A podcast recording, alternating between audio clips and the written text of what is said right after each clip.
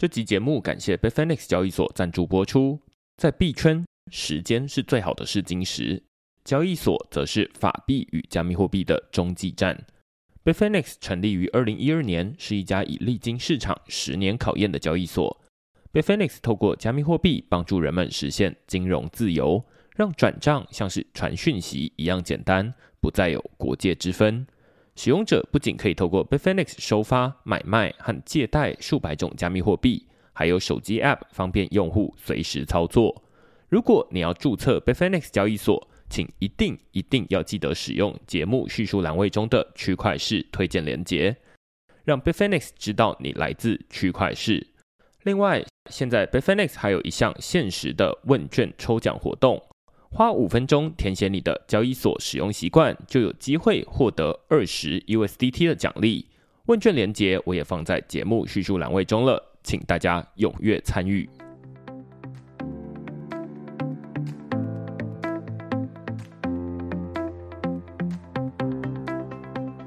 Hello，大家好，欢迎大家来到区块市的 Podcast，我是区块市的作者许明恩。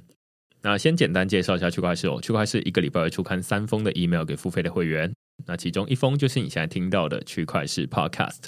那另外两封我们讨论什么呢？其实其中一封是这个五一劳动节，所以身为这个资本市场的劳工哦，我们就会放假这样子。那另外一篇呢，我们讨论的是这个 Circle 推出跨链传输协议，成为链上 Visa，终结跨链桥骇客。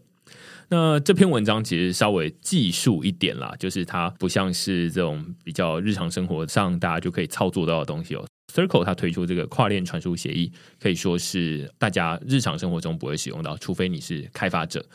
这个东西是给开发者使用的啦。那只是开发者把这个跨链传输协议这个工具整合到他们产品之后呢，大家未来在跨链转资产的时候，它会变得比较简单一点。那所以，我们这篇文章呢，在讨论说，哎，到底第一个什么是跨链传输协议？它对于日常生活中在使用，如果你有使用过跨链操作的话，大家就会知道说，以前如果我说啊，我的钱放在这个 Avalanche 区块链上面，然后我想要把这资产转到以太坊上面，我要怎么把这个钱转过去呢？大概有两种方法，一种就是透过中心化的交易所。或者是透过这种中心化的机构啊，就是帮你转。那它可能同时有支援 Avalanche 这个区块链，那同时又有支援这个以太坊这个区块链，所以你要把钱存进去，然后再把它钱从另外一个区块链领出来，那这样就完成跨链的转移。那但是另外一种呢，是这种呃专门为去中心化世界或者是这种 Crypto Native 设计的，就是呃去中心化的跨链桥。那只是过去跨链桥大家听过比较多，倒不是他有什么具体的厉害的地方，而是比较常听到他被害。那所以大家使用跨链桥的时候，其实有时候也会怕怕。我自己每次在使用跨链桥的时候，也会很担心啊，就是说，哎，那我钱转出去了，那另外一边怎么还没收到？理论上我也知道说，哎，这个过程中大概需要花个几秒钟、几分钟的时间慢慢等。尤其你的 gas fee 可能不是付的很高，而且两个区块链他们可能之间又有一些时间同步的问题，所以它会需要花一点时间。但是理性上是这么觉得了，但是感性上你会觉得说，你怎么还没到？这样那就会觉得有点焦虑。所以在这篇文章里面呢，我们来讨论的这个 Circle 它推出的跨链传输协议，它其实也不是说真的可以解决这种可以让你马上转账马上就到。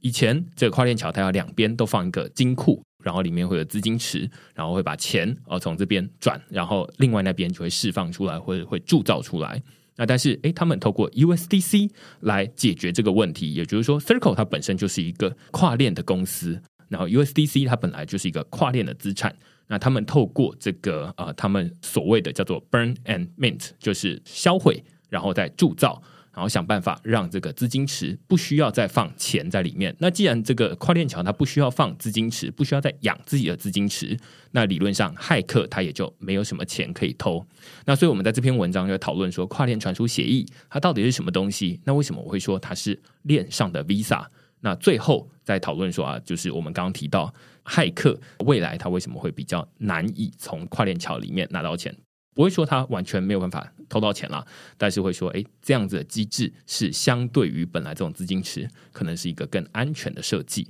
好，所以我们这篇文章来讨论这个主题。那如果大家对于这些内容有兴趣的话呢，欢迎到 Google 上面搜寻“区块式趋势的事”，你就可以找到所有的文章了。也欢迎大家用付费订阅来支持区块式的营运。好，那我们今天呢要来讨论这个，应该说是近期非常热门的主题啊，叫做抽象账户。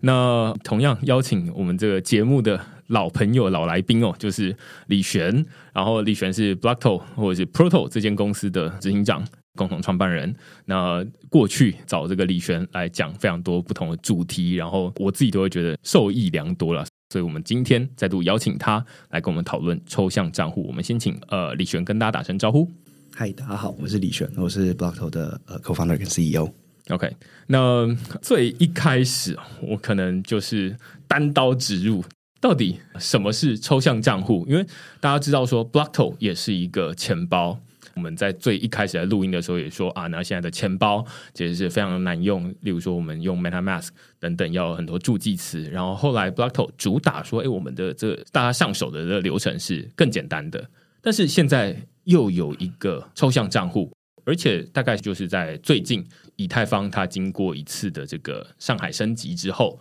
大家会觉得说，好，那好像整个过去的以太坊的 POS 的这个流程大概已经告一个段落了。大家就在想说，好，那接下来以太坊要有什么样的一个新的进展？那其中一部分，大家当然会觉得说啊，那手续费是一个很重要的问题，所以 Vitalik Buterin 也说啊，那我们接下来手续费会慢慢降低。但是另外一部分的人，他们会关心的是，那钱包还是这么难用啊？那门口本来就很窄了，那到底要怎么让这个门口变得更宽，然后让更多人能够上手这钱包的问题？到底什么是账户抽象化？它跟我们现在在使用的东西有什么不一样？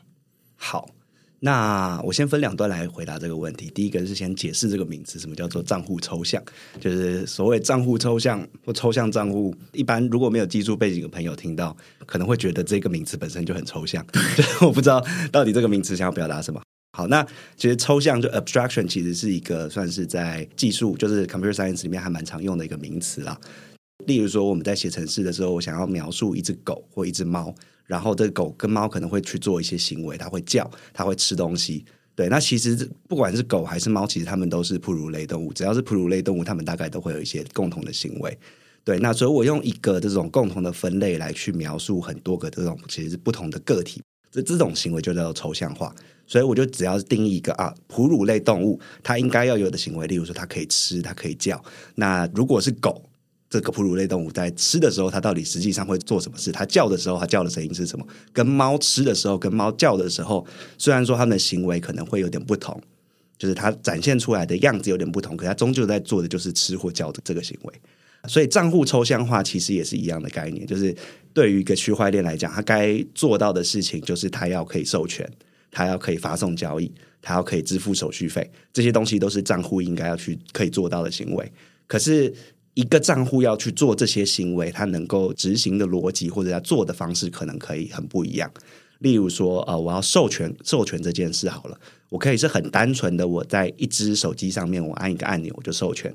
这个授权也可以是可能，例如说像是这种多签钱包，它可能是呃，例如说特别像 Gnosis 这种，它是 for 这个机构用的多签钱包，它可能是要在一个组织里面总共有八个这个决策者，其中有六个人要授权这个交易，它才能授权。那其实它最后达到的概念都是一样，就是授权这件事情。可是它实际上的执行的运作的逻辑可能很不一样，对。然后还有像是它也还是要可以发送交易，它发送交易的时候会去做些什么事情？还有它发送交易的时候要去怎么样支付这些手续费，都是这个区块链账户该做到的事情。可是它其实实际上可以做的方式有很多，就付手续费可以是用自己账户付手续费，我也可以是请一个就是第三方帮我补贴这笔手续费。对，那任何东西你只要可以用程式逻辑写出来，你就可以就是去完成付手续费这件事情。对，所以账户抽象化其实就是把这种原本在 Ethereum 上面这个一个就区块链账户就有的其实很死，就是一个这种私钥钱包，它所有的这种授权方式就是只有一种，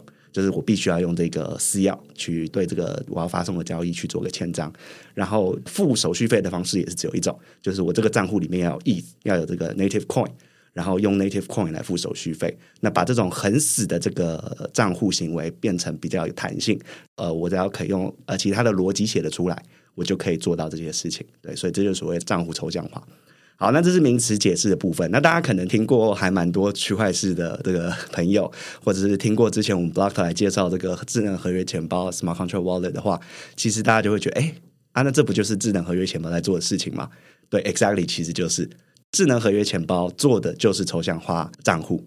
只是以前没有这个名词，然后现在就是大家啊用抽象化账户来描述这个 smart contract wallet 做的这件事情。可是其实 exactly 就是同样一件事。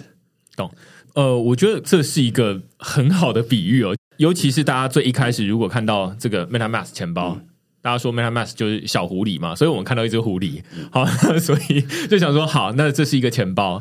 其实我可以理解，应该是 MetaMask 钱包最一开始，它之所以会用这个私钥来签章，然后只有一种付手续费的方式，可能最原始的设计是来自于比特币这样的一个机制。那于是它大概也就没有什么抽象化的可能，只是在这个数位世界跟物理世界可能还是有一点不同的地方，就是哦，我们是看到了狗，看到了猫，哦，发现说啊，那我们可以把它抽象为这个界门纲目科属种这样子，那所以会说啊，这是哺乳类，于是他们会有什么共同的特性？但是在数位世界里面，我们是可以创造一些什么东西出来的？那于是就想说，好，那这个东西叫钱包，或者这个东西叫账户。那我们只有一种付款的方式吗？我们只有一种授权的方式吗？好像也不一定，因为现在大家都知道说这个钱包它很复杂。然后许明恩他每次说要出去演讲的很重要的一个环节，就是要发钱给大家，然后就要带大家开一个钱包出来。那这个东西是需要一个人手把手，然后在旁边教你怎么操作，然后它背后有什么样的设计逻辑。这是复杂的，这也不可能期待说每一个人他们都会自己安心的动手做完之后就很熟悉了，这可能蛮困难的。于是大家就在想说啊，有没有可以重新创造出同样它也是一个钱包，只是这个流程或者是概念对大家来说比较熟悉，至少这个私钥不会弄丢了之后就重新就找不回来了。于是可能大家会开始想说啊，有没有什么 social recovery，就是这种社交还原，或者是刚刚说的，那如果是一间企业，然后他想要。转一笔钱出去，那只有一个人。那如果执行长不要不要不要执行长，呃，有一个人很重要的人死掉怎么办？管钱的那个人死掉，对对对对对，那是谁？对，那就很麻烦了。对，那所以才会需要说啊，那像刚刚这种八取六的钱包出来，那所以其中六个人在就好，那另外两个人他可能在出国旅游、在滑雪，那都无所谓这样子。所以透过这样的方式来让钱包变得比较好用一点。哦，所以我也是到刚刚才理解，因为我刚刚在录音之前就先问李轩，到底什么是抽象账户，或者是账户抽象化，反正就是这两个名词嘛。那现在可以理解。好，原来以前我们在使用的，例如说啊，无论是 Argent 或者是 Blockto 这样的钱包，对，就是账户抽象钱包。懂对。可是最近大家讨论账户抽象，又在这个基础上面再多做一些事情。呃，这我也分两部分来讲好了。虽然说可能有些人之前已经听过这个账户抽象或者 smart contract wallet 的价值，不过对这边就是在呃补述一下这个前情提要。我猜对，可能很多大部分人可能还是用 MetaMask。对对对对对。那例如说像 MetaMask 这样子的钱包，就是一个比较传统在 Ethereum 或者 Bitcoin 上面的一个私钥钱包。那私钥钱包运作的方式就是说，你创造账户的时候，其实你就是创造一组公钥跟一组私钥。那这个公钥就是你的地址。就是在这个世界里面，就可以跟大家宣传说：“哦，我的钱在这里，或者我的身份是这个，这个地址代表是我。那所以，我所有的这个发送的交易都是用我公钥这一串字对应的这个账户去发送出去的。那这个共同产生的这组私钥，就是我在控制这个公钥、控制我的账户的时候的这个密码。所以我所有的发送的交易都会必须要用这组私钥。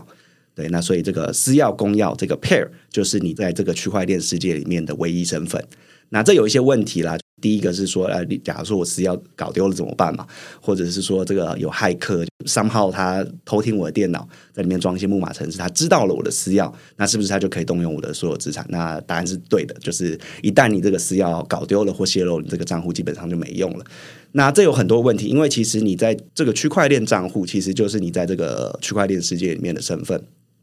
所以你可能以前做了很多事情，你可能发送了很多笔交易，你跟很多的不同的 D App 互动，那这些东西其实都是链上很有价值的历史。例如说，你是一个可能从二零一五年、一六年以太坊一出来的时候就已经开始使用以太坊的一个超级早期用户，然后发送了很多笔交易。这一件事情本身是有价值的，因为他对这个外面这些所有的这些 D App 来讲，他就知道啊，你是一个很懂区块链的人，或者是你一个是一个这种去中心化、始终信仰者。当他想要推销某些应用的时候，你可能是他很好的一个受众，所以你的账户是有价值的。可是哪天如果你的这个私钥一旦搞丢了，或者是被别人偷到，你就必须要完全舍弃掉当初这个账户嘛。那所以你过去累积的这些历史，也就是当做就就像如梦幻泡影，就要消失了。这是其中一个问题。那另外一个问题就是说，它的授权方式很单一，就是呃，我很难做到说像呃，可能公司里面有八个决策者，其中六个人要签章才能发送一笔交易这种操作嘛。因为私钥就是只有一把，所以其实你能够做到的，可能就是好，那把这把私钥给几个不同的人。可是其实这几个人他们同时都有办法发这种交易，所以其中一个人哎，somehow 可能他电脑被 hack，或者是他自己本身想作恶，他就可以把公司的钱拿去乱搞。所以单纯的这种私钥公钥这种账户，其实它的功能是很有限的。所以大家就开始提出哈，这种 account abstraction 或者是以前是叫做 smart contract wallet，它提供的价值，第一个就是说它这个签章的方式可以有很多种不同的方式，它可以是多签啊，就是这个账户有多个管理者啊。其中有一些一些人必须要签账才能发送交易，或者是说可以做一些像是 social recovery，我可以指定哦，我这个账户有这个三个 guardian 或者是呃保护者，所以假设说我原本用来发再从这个账户发送交易的这个私钥搞丢了，或者是出了什么事情，我可以去找哎我这三个指定的这个 guardian，可能是我的朋友或者是我的家属。然后三个人里面，其中两个人，然后来帮我去做这个私钥 recovery，那我就可以重新获得我账户的权限。所以其实它授权逻辑可以变得很弹性、很多元。然后另外还有一些功能，就是例如说可以像代付手续费啊等等。这个是这种 account abstraction，就是智能合约钱包的一个价值嘛。那这个大概我们前有提过。那其实最近大家开始炒这个 account abstraction，除了是说，哎，大家其实开始有意识到。如果你真的要推行区块链给社会大众，你不能再单纯只用以前像 MetaMask 或这种就是单纯私钥钱包，这个一般人进来，然后什么要先抄下十二个字的助记词，然后之后开始发送交易，这个流程其实对大部分的用户来讲是很困难，然后很难上手的。对，所以你会需要有一些更好的 solution。那这个 Smart Contract Wallet 或者是这个抽象账户可能是一个 solution。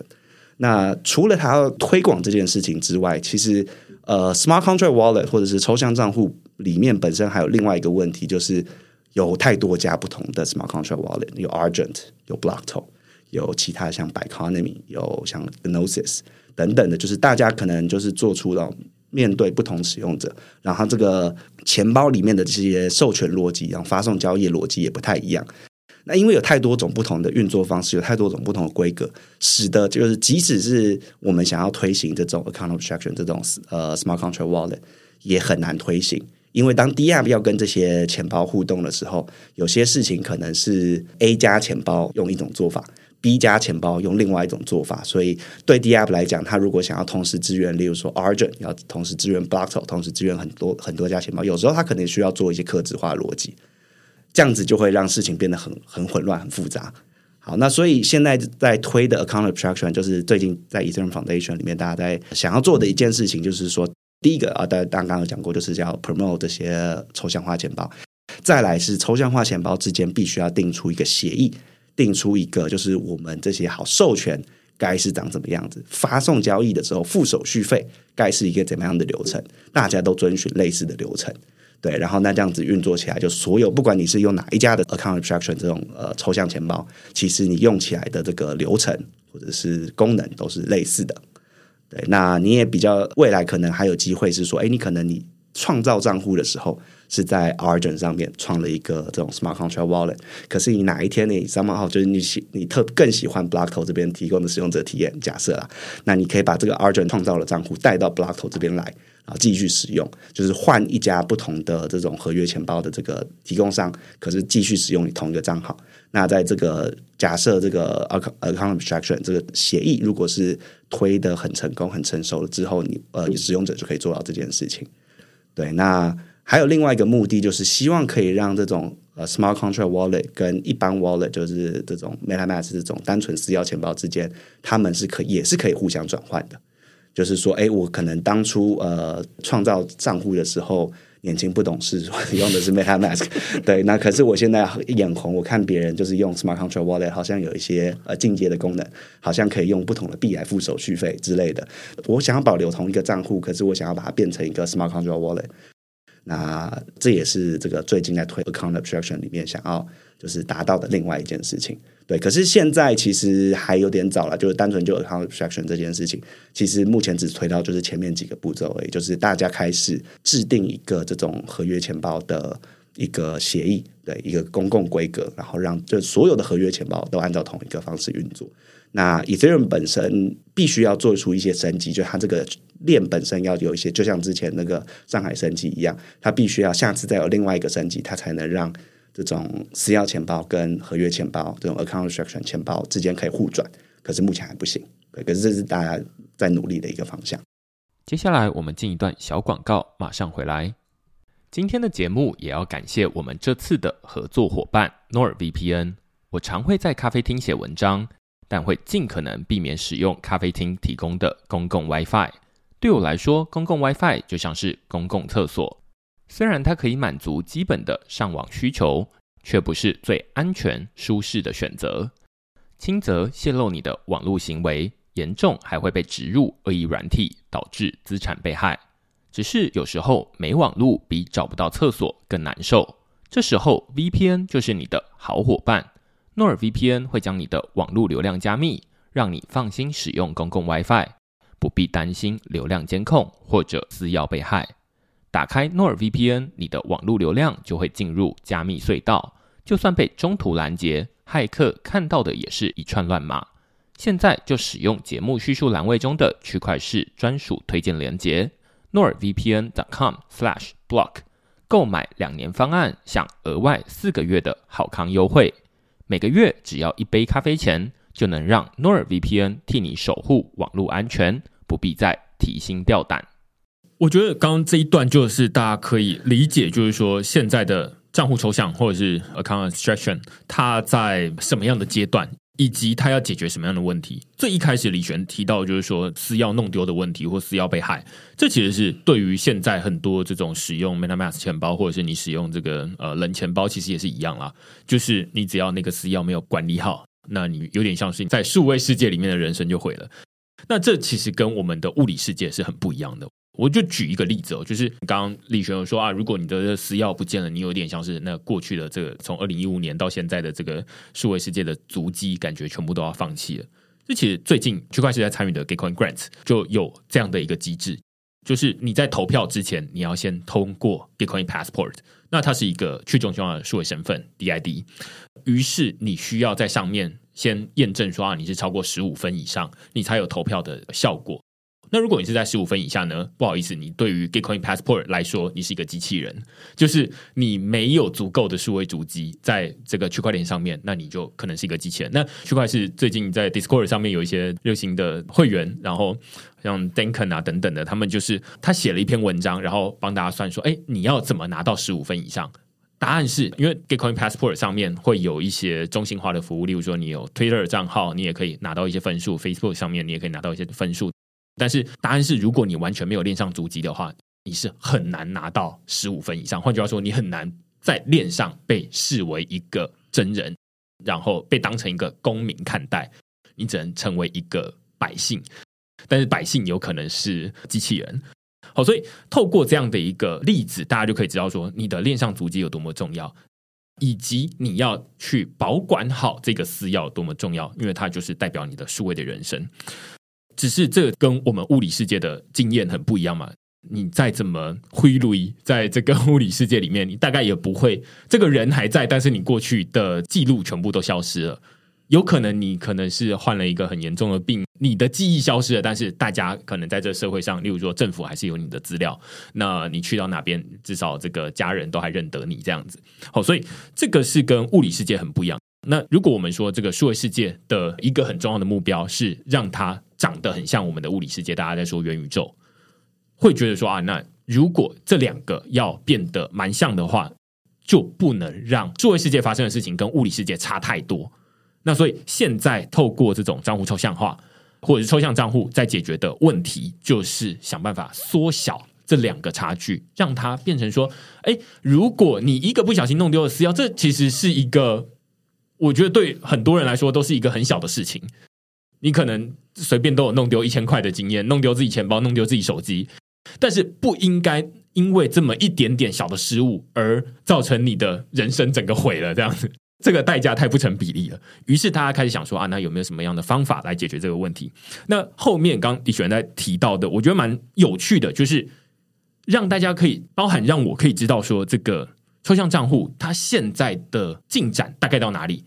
它其实不是在推出一个新的功能，或者是推出一个什么新的大家过去从来没有体验过的东西。它比较像是在做的是规范化的事情，就是说，好，那以前很多人在做智慧合约钱包，有 Argon，有 Blockto，有很多刚刚举例有 Gnosis 等等的，那大家都做了不同的东西，但是你会发现在使用这些智慧合约钱包的时候，它都没有办法像是 MetaMask、Coinbase Wallet、Trust Wallet 一样，他们可以互通。我可以把私钥导出来，然后再用另外一个这个钱包 App，然后输入进去，我就可以换一个界面，有点像是我们用 email 一样，我可以在 Outlook 上面登录我 Gmail 账户，那是 OK 的。但是在智慧合约钱包里面，为什么不行？这是很多人有一个共同的疑惑。那现在有一个很清楚的答案，就是因为过去没有共同的规格，好，所以它有点像是。USB 出现之前，大家的那个抽屉里面拉出来，就是有很多不同的这个插孔。于是你要找到一个正确的插孔，你才能够替你的设备充电。但是现在抽象账户在做的事情，有点像是大家在统一 USB 的规格，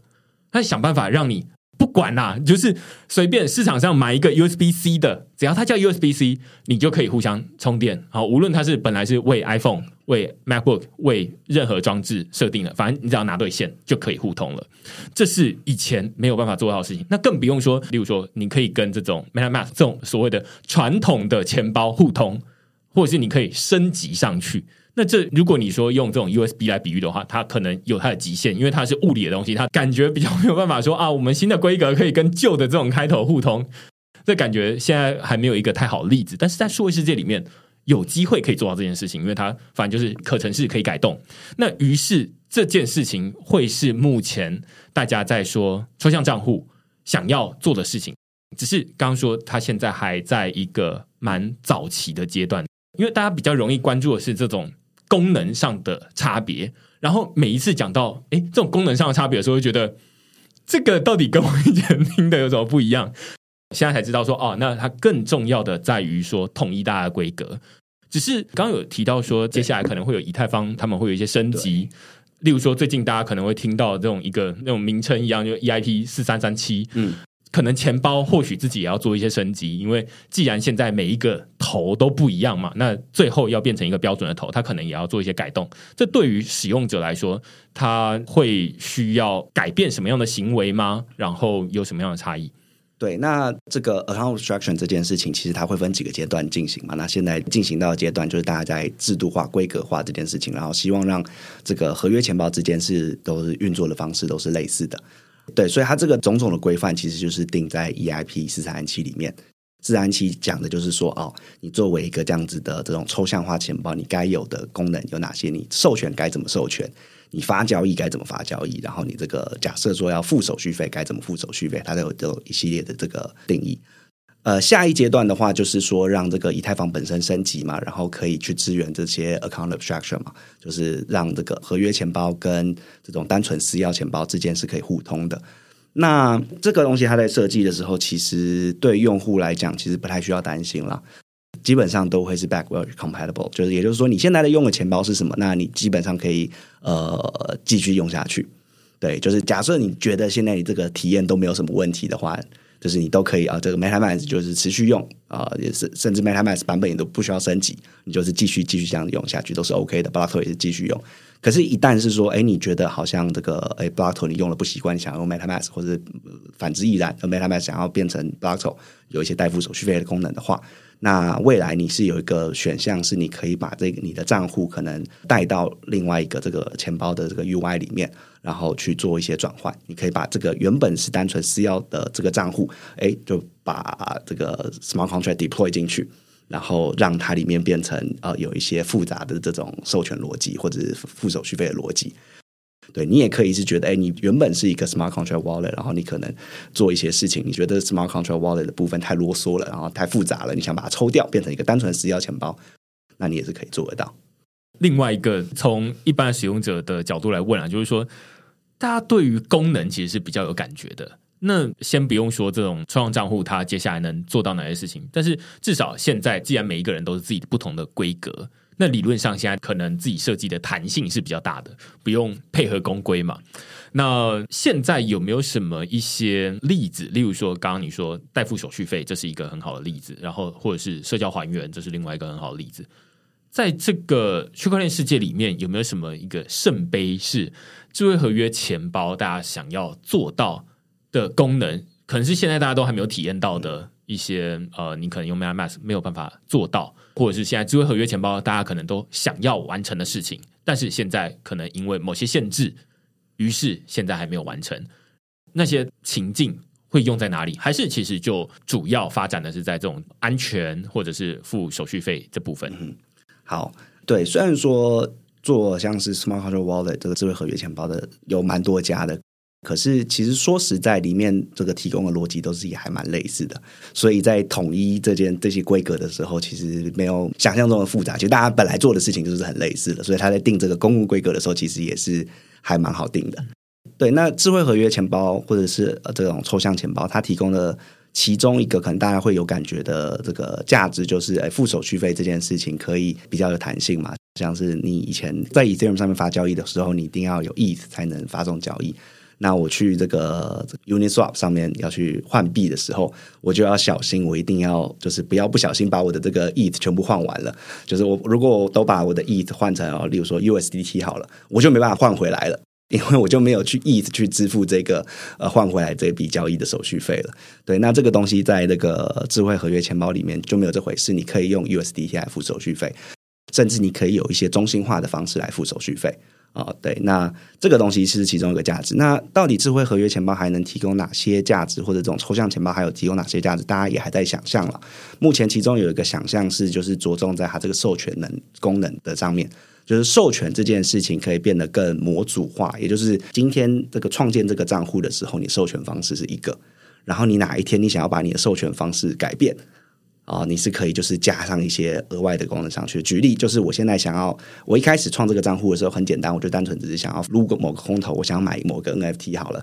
那我就是哎，我用这个单一授权就可以了。可是哪一天，哎，我用这个账户可能想要订阅明恩的这个电子报，然后我想要有这个每个月可以定期付款这样子的这种授权授权方式，那这个东西我也可以就是用一个像模组化的东西把它加到我的这个账户里面去。也就是说，我加上了这种授权功能模组之后，我未来就可以哦，就可以定说我要每一个月 approve，就例如说可能十 USDT 的钱给这个明恩电子报，然后去付这种这个这种定期定定期订阅费。然后我也可以是，例如说，我可以授权某一个应用使用我某一部分的资产。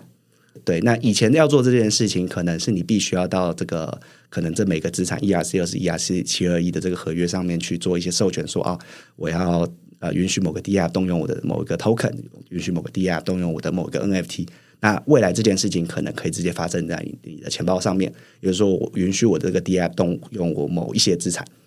对，那这其实这个东西有很多的想象啦，大家都还在就是想说，哎，那这样智慧合约钱包它一旦授权这件事情变得更有弹性了，要有什么神奇的方式，有什么这种奇招，然后可以让大家就是更方便。说到底，其实就是说让大家更有弹性，然后让大家不会说，哎，钱包创建的时候是什么样的功能，你就只能用这些功能，你未来可以扩增，你也可以缩减。你某些授权啊，例如说我呃有一阵子想要订阅这个电子报，然后我加入这个定期付费模组，可是我哪一天我就不想要再定期定期付费了，我可以把这个模组抽掉。我对账户控制权的这个弹性是很大的。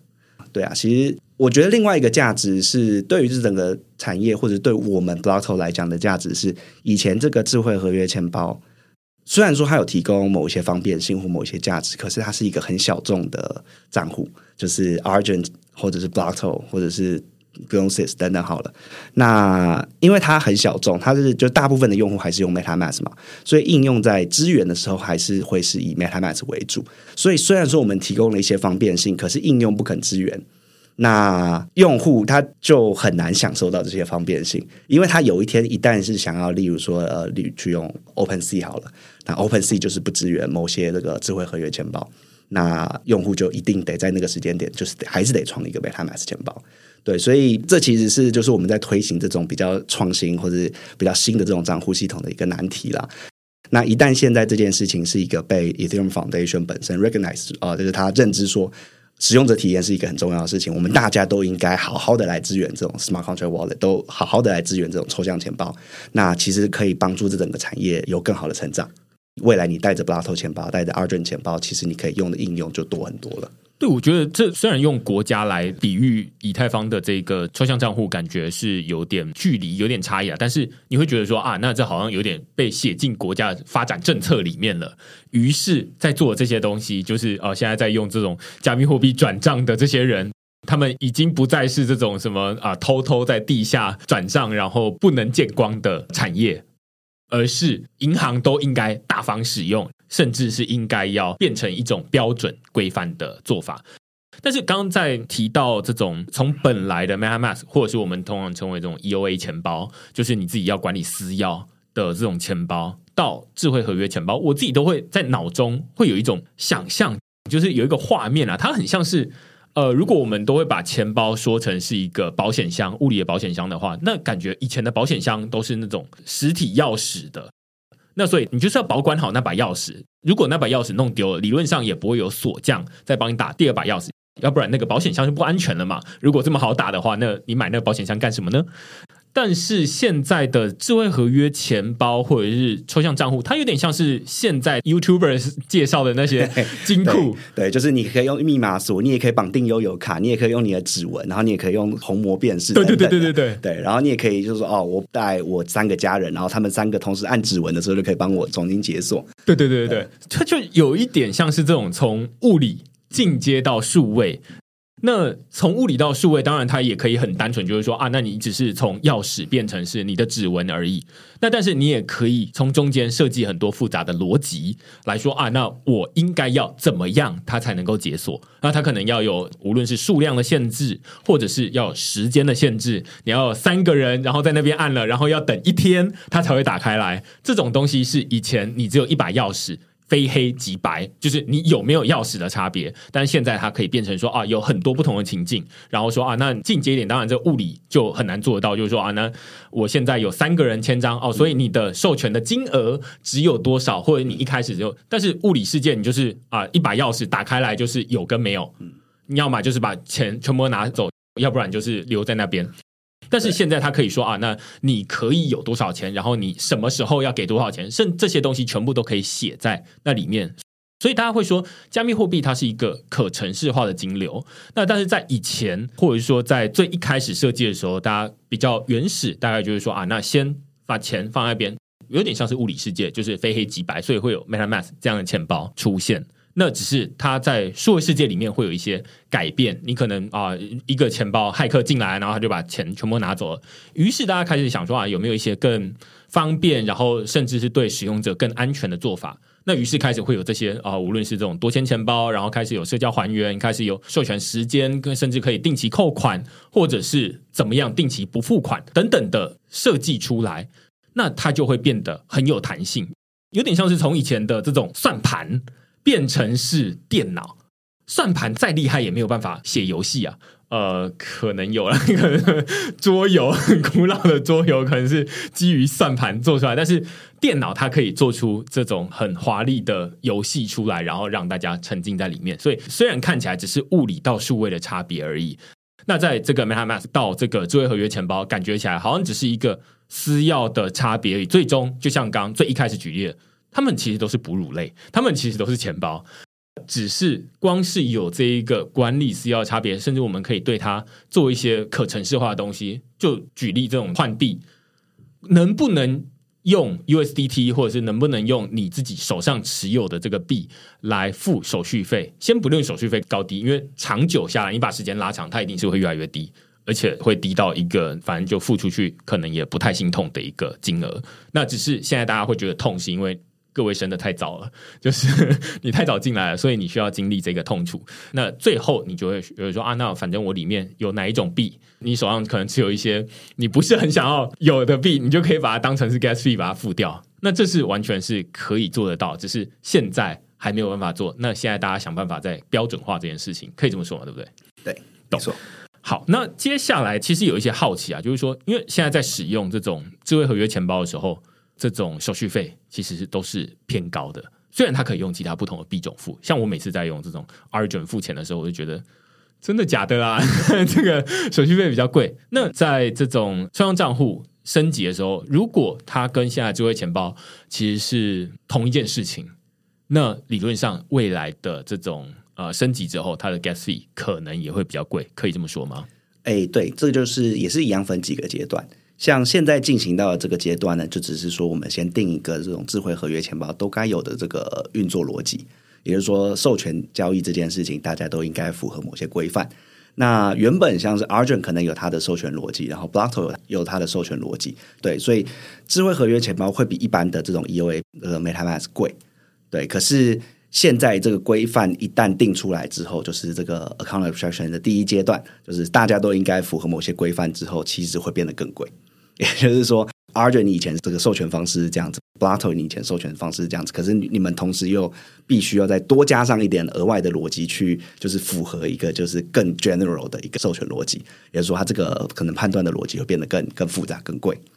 对，那这是可能短期会遇到的一个还蛮大的问题。所以，其实现在大家在推呃 account extraction 的时候，其实大家也都意识到很难在 Ethereum 主网上面推这件事情。大家目前都是在一些这种 Ethereum 的 Layer Two 上面推。对，那例如说像是 Arbitrum 啊、Optimism 啊等等的，就是它本身跟那个 Ethereum 主网的运作方式大概就是九十九趴像，可是它手续费比较便宜。对，所以其实大家现在这个 account Abstraction 的这个这个联盟们啊，这个这个做钱包啊，还有这个规格的制定者。大家目前都还是先往这种 Layer Two 去推。那下一个阶段就是说，当这个 Ethereum 本身做了一些升级，还有这些 Layer Two 本身也做了一些升级，让这些智慧合约钱包跟私钥钱包是变得更像的时候，就也就是说，授权这件事情本身在这个呃直接写进这个区块链本身的这个运作逻辑里面，也就是说，这些节点他们可能也要学会怎么样去验证这些智慧合约钱包来的交易。在这件事情发生之后，呃，手续费就会下降很多。也就是说，这个原本现在在执行这些授权逻辑的时候，都是要跑在链上这个合约里面，所以里面可能就会经过很多的段的程式码，很多的 if else，然后就是说，哦，这个签章，这个它是一笔资料传进来，看说，哦，这个东西是不是真的符合这个账户的持有人他想要发送的一笔交易？那未来这些东西都可能可以发生在 off chain 上面，也就是说，这些资讯不需要放到链上的智慧合约里面去跑。而是这些节点，它本身就有一些特别的逻辑，直接去做这些验证。那它验证这种私钥钱包跟验证这些合约钱包是类似的验证方法。那一旦这件事情发生之后，手续费就可以大幅的下降。对，那可是这个东西会必须要进，要可能要再等一段时间，等到这个以色列本身有一些网络升级之后，这件事情才会发生。我觉得这也可以回应最近大家会常看到，例如说 ZK Sync，呃，因为他们主网上线嘛，然后他们特别主打的其中一点就是说啊，我们原生支援抽象账户。那但是我自己看的时候，就是有一点看不懂，就是说你原生支援抽象账户，但是你是第二层网络。然后第一层网路是以太坊，然后以太坊他们说，哎，他们这个离抽象账户大家都说还有很远这样子。那这到底是什么意思？就是说啊，那他们现在有资源了，然后感觉上面可以开始有一些钱包，然后可能可以做到这件事情。但是这对于一般的使用者来说会有什么差别？还是对一般使用者来说，它就是一个智慧合约钱包？然后可能你在现在 zk sync 或者是 optimism 或 arbitrum 上面。可能还会再贵一点点，然后但是要等到这种第二层网络跟第一层网络他们在技术上都准备好了，然后都准备升级了之后，那它的手续费会再更便宜一些。虽然现在在 zk sync 上面可能就已经偏便宜了，但是呃，到时候可能还会再更便宜一些。然后接下来可能还要再等到这种以太坊它再进一步的升级。我觉得这边可能要分两类，在这些 layer two 里面有一类是它运作的方式本身跟 Ethereum 本身一样。它可能共识的演算法比较有效率，所以它的手续费比较便宜。例如说 Arbitrum，例如说 Optimism，可能是这类的。可它上面基本上运作都还是就是你的这些智慧合约啊，或者账户的这运作方式啊，都跟 Ethereum 主网一模一样。所以它在支援这些这个 account abstraction 的时候，目前也是用一个就是大家先这些智慧智慧合约里面先制定一个标准，大家都是要符合某些标准的运作方式。对，所以它有点像是它也还没有 natively，就是它没有原生的资源 account abstraction 这件事情。另外一类，例如说像 zk sync 或者是像 starknet 等等的这些 layer two，他们本身是 natively 已经有资源，就是 account abstraction。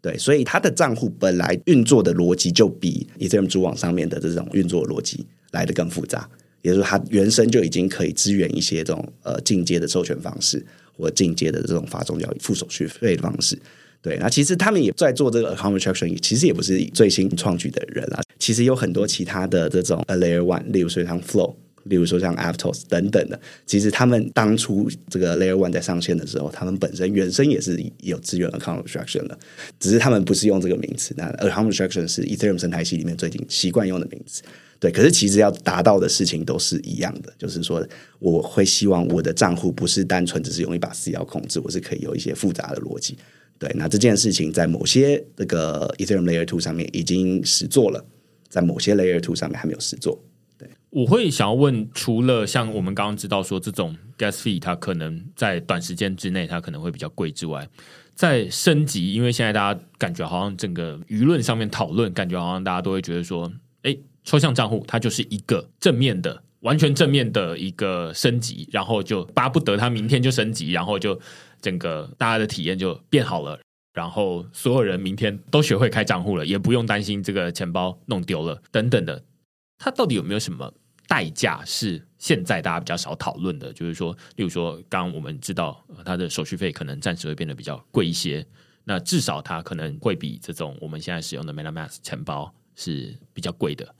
那如果手续费在还没有降下来，或者是以太币又继续涨上去的情况之下，那理论上大家可能会暂时不太敢用。对，手续费是一个问题嘛？那所以现在基本上在 Ethereum 主网上面，其实大家也不太敢真正的用力大推 Account Abstraction 了。对，因为真的推下去，大家会发现手续费变得贵很多。对对，那。还有另外一个比较大的困难，是因为其实它的运作方式，这个账户的运作方式跟以前的这种单纯私钥运作方式会不太一样，所以其实它会需要是这些所有既有的这些 D App 的参与，也就是说，这些 D App 都要意识到这个东西是一件重要的事情，然后他们要支援这这个就新的这种运作方式。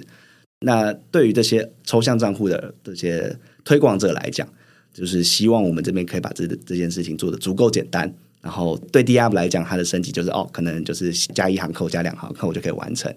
而且我们也在这个之前，可能也要先把一些基础建设先做好。也就是说，什么所谓的啊，它可能代付手续费的这个的逻辑可以变得更有弹性。那可是代付手续费这件事情，可能还是需要有几家公司一起跳出来，就是做各家 service 嘛。例如说，我们有提供这样的 service，我们也把这个就是 Block 这边也把这个 service 开放给让其他的钱包。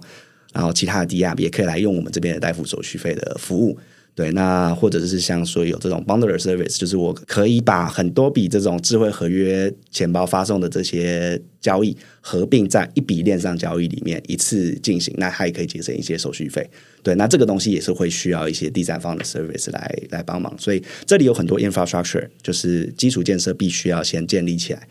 还有就是规范必须要建立起来。好，基础建设跟规范建立好之后，那我们就可以开始先去推广给这些做 D R 的人来讲说，哎，好，那这个 Accountation 这边已经很成熟了，你已经可以开始准备来接了。其实对你来说，接起来其实也很简单。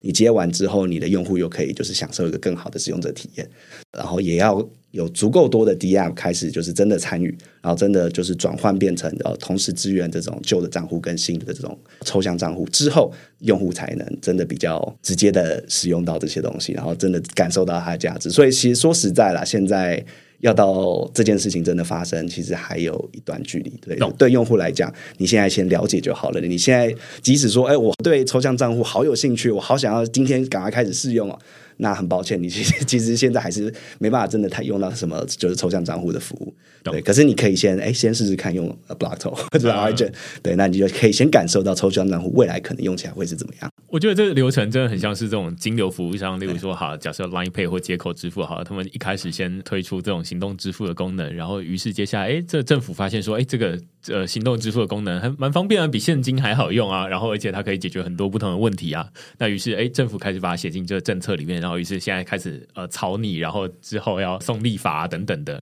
然后最后才会到不同的商家，他们各自要支援，然后想办法让使用者，哎，你开始手机里面有安装这样的一个功能之后呢，那你要怎么去把钱轻松的付款，然后真正享受到这个服务？所以这感觉中间会需要有一段呃发展的期间了。所以有这个时间表之后，大家就会知道说啊，那现在大概在哪一个阶段这样子？对，没错。对，其实嗯，其实我们我们 block 头是很就是很开心看到这件事情发生了，就是看到哎，好像 Ethereum 社群里面更多人开始意识到使用者体验很重要，这种抽象化钱包、智慧合约钱包很重要。对，那所以其实我们就是也还蛮积极参与在这里面，我们也帮忙推广这个抽象钱包。对，那我们这边其实有准备了一些资源，就是不管你是。就是使用者，或者是你是这个 DApp 开发者，或者是你的其他的钱包的这个 builder，你也想要支援这种抽象钱包的话，其实我们这边有准备一些东西，然后那个下面可以提供一个连接，可以。对有兴趣的人可以在这个名恩这个 podcast 下面这个连接里面找到，就是我们这边的资讯，然后也可以看到说这整个 Ethereum 生态系里面，大家现在在推抽象钱包到底是推到哪个阶段了，然后你现在如果真的想要参与，你有些什么事情可以做？对，因为我觉得现在就是退几步回来看了，因为我们刚刚看了很多这种专用账户的一些概念。但是退几步来回来看，大家会觉得说啊，那现在市面上如果用金库来说的话，有这种有物理钥匙的金库，然后有这种智慧的金库，然后好像慢慢的越来越多人在使用了。那于是现在绝大多数的这种店家大概还都是支援这种现金支付了，那还没有支援这种数位支付的这种感觉。那所以现在大家就开始会好奇说，哎，这些数位支付它能够做到哪些事情？但是。它可能还要一段时间，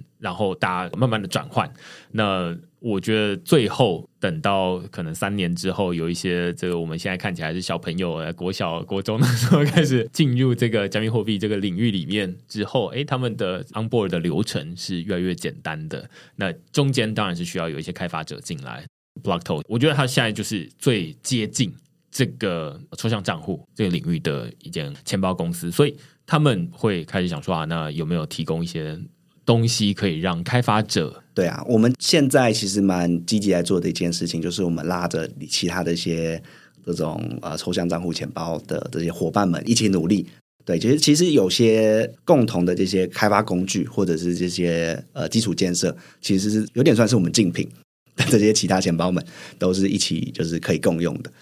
呃，像我们前阵子有跟那个 Consensus 有一起办活动嘛。那他们本来就是自己本来也是就是有做 MetaMask 啊等等的，然后我们也是像是跟呃其他的 AA 钱包们，像什么 Unipass 啊、Argent 啊，或者是像 Trust Wallet，它也也就是也有也有在往这个方向有些投入。对，那其实我们还蛮常跟他们一起合作，来定定一些对大家都好的事情。对，那我们也有在跟 Ethereum Foundation，就是有在做一些合作。那怎么样让 d a p 他们在支援这种智慧合约钱包？或整合智慧合合约钱包的时候，可以更快速、更好上手。那这里其实可能需要蛮多开发工具跟基础建设的搭配。对，这是算是 Blato 最近在专专心做的其中一件事情。我自己刚突然想到，你这么说，就是说，那所以接下来像 MetaMask 这种钱包，现在物理钥匙的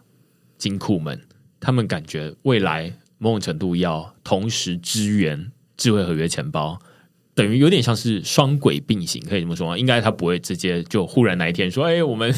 这个东西不能使用了，然后就变成要变成智慧合约钱包能使用，或者反过来说好了，其实现在 Blockto 也有智慧合约钱包，跟你也可以选择拿回你的私钥这种版本嘛，对不对？那所以感觉接下来的钱包都会变成说，啊，你可以选择。要用私钥来管理，还是你要用智慧合约当成是你的私钥？对，就是你不应该是说你在呃创建账号的那一天用的是哪个钱包，然后之后就一直被锁在这个钱包里面。照理来说，你应该是可以带着你的账号，然后去使用。哎，你觉得这家钱包的体验好，或者它提供了一些就是附加的功能啊？例如说，它这个这一家钱包它很擅长做就是这种 NFT 的显示，或者是你买卖 NFT 都很方便。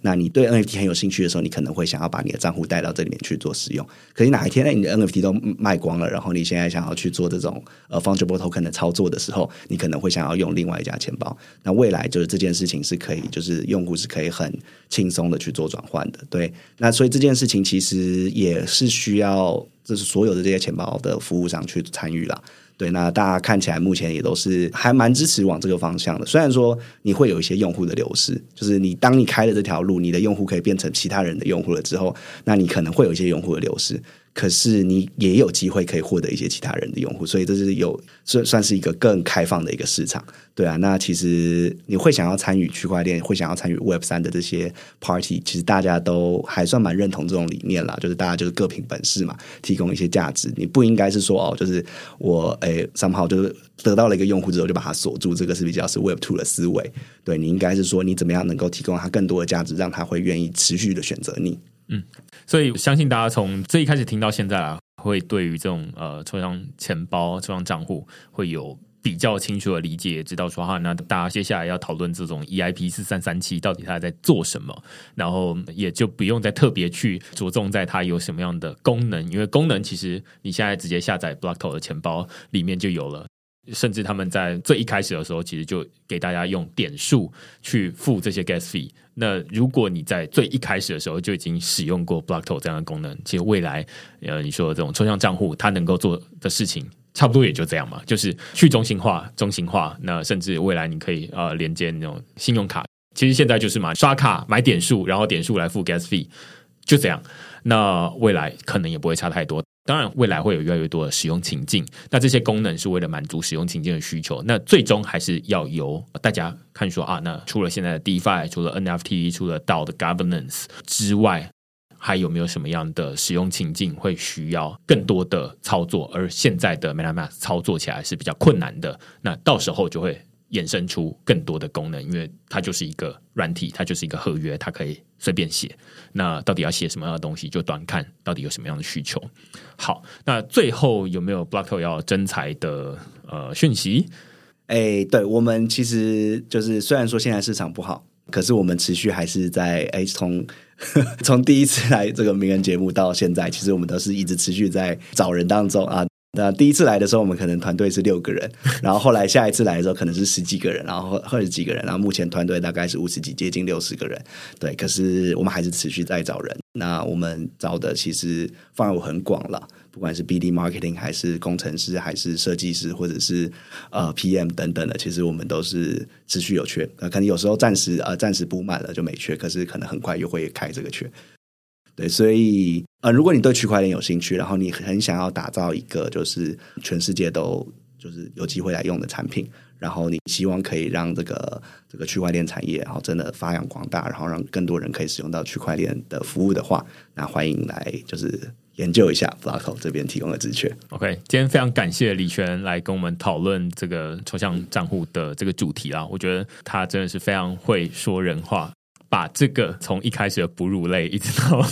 最后的这种，到底我们要怎么用这种未来的智慧合约的钱包，然后来付款，然后让它变得更有弹性？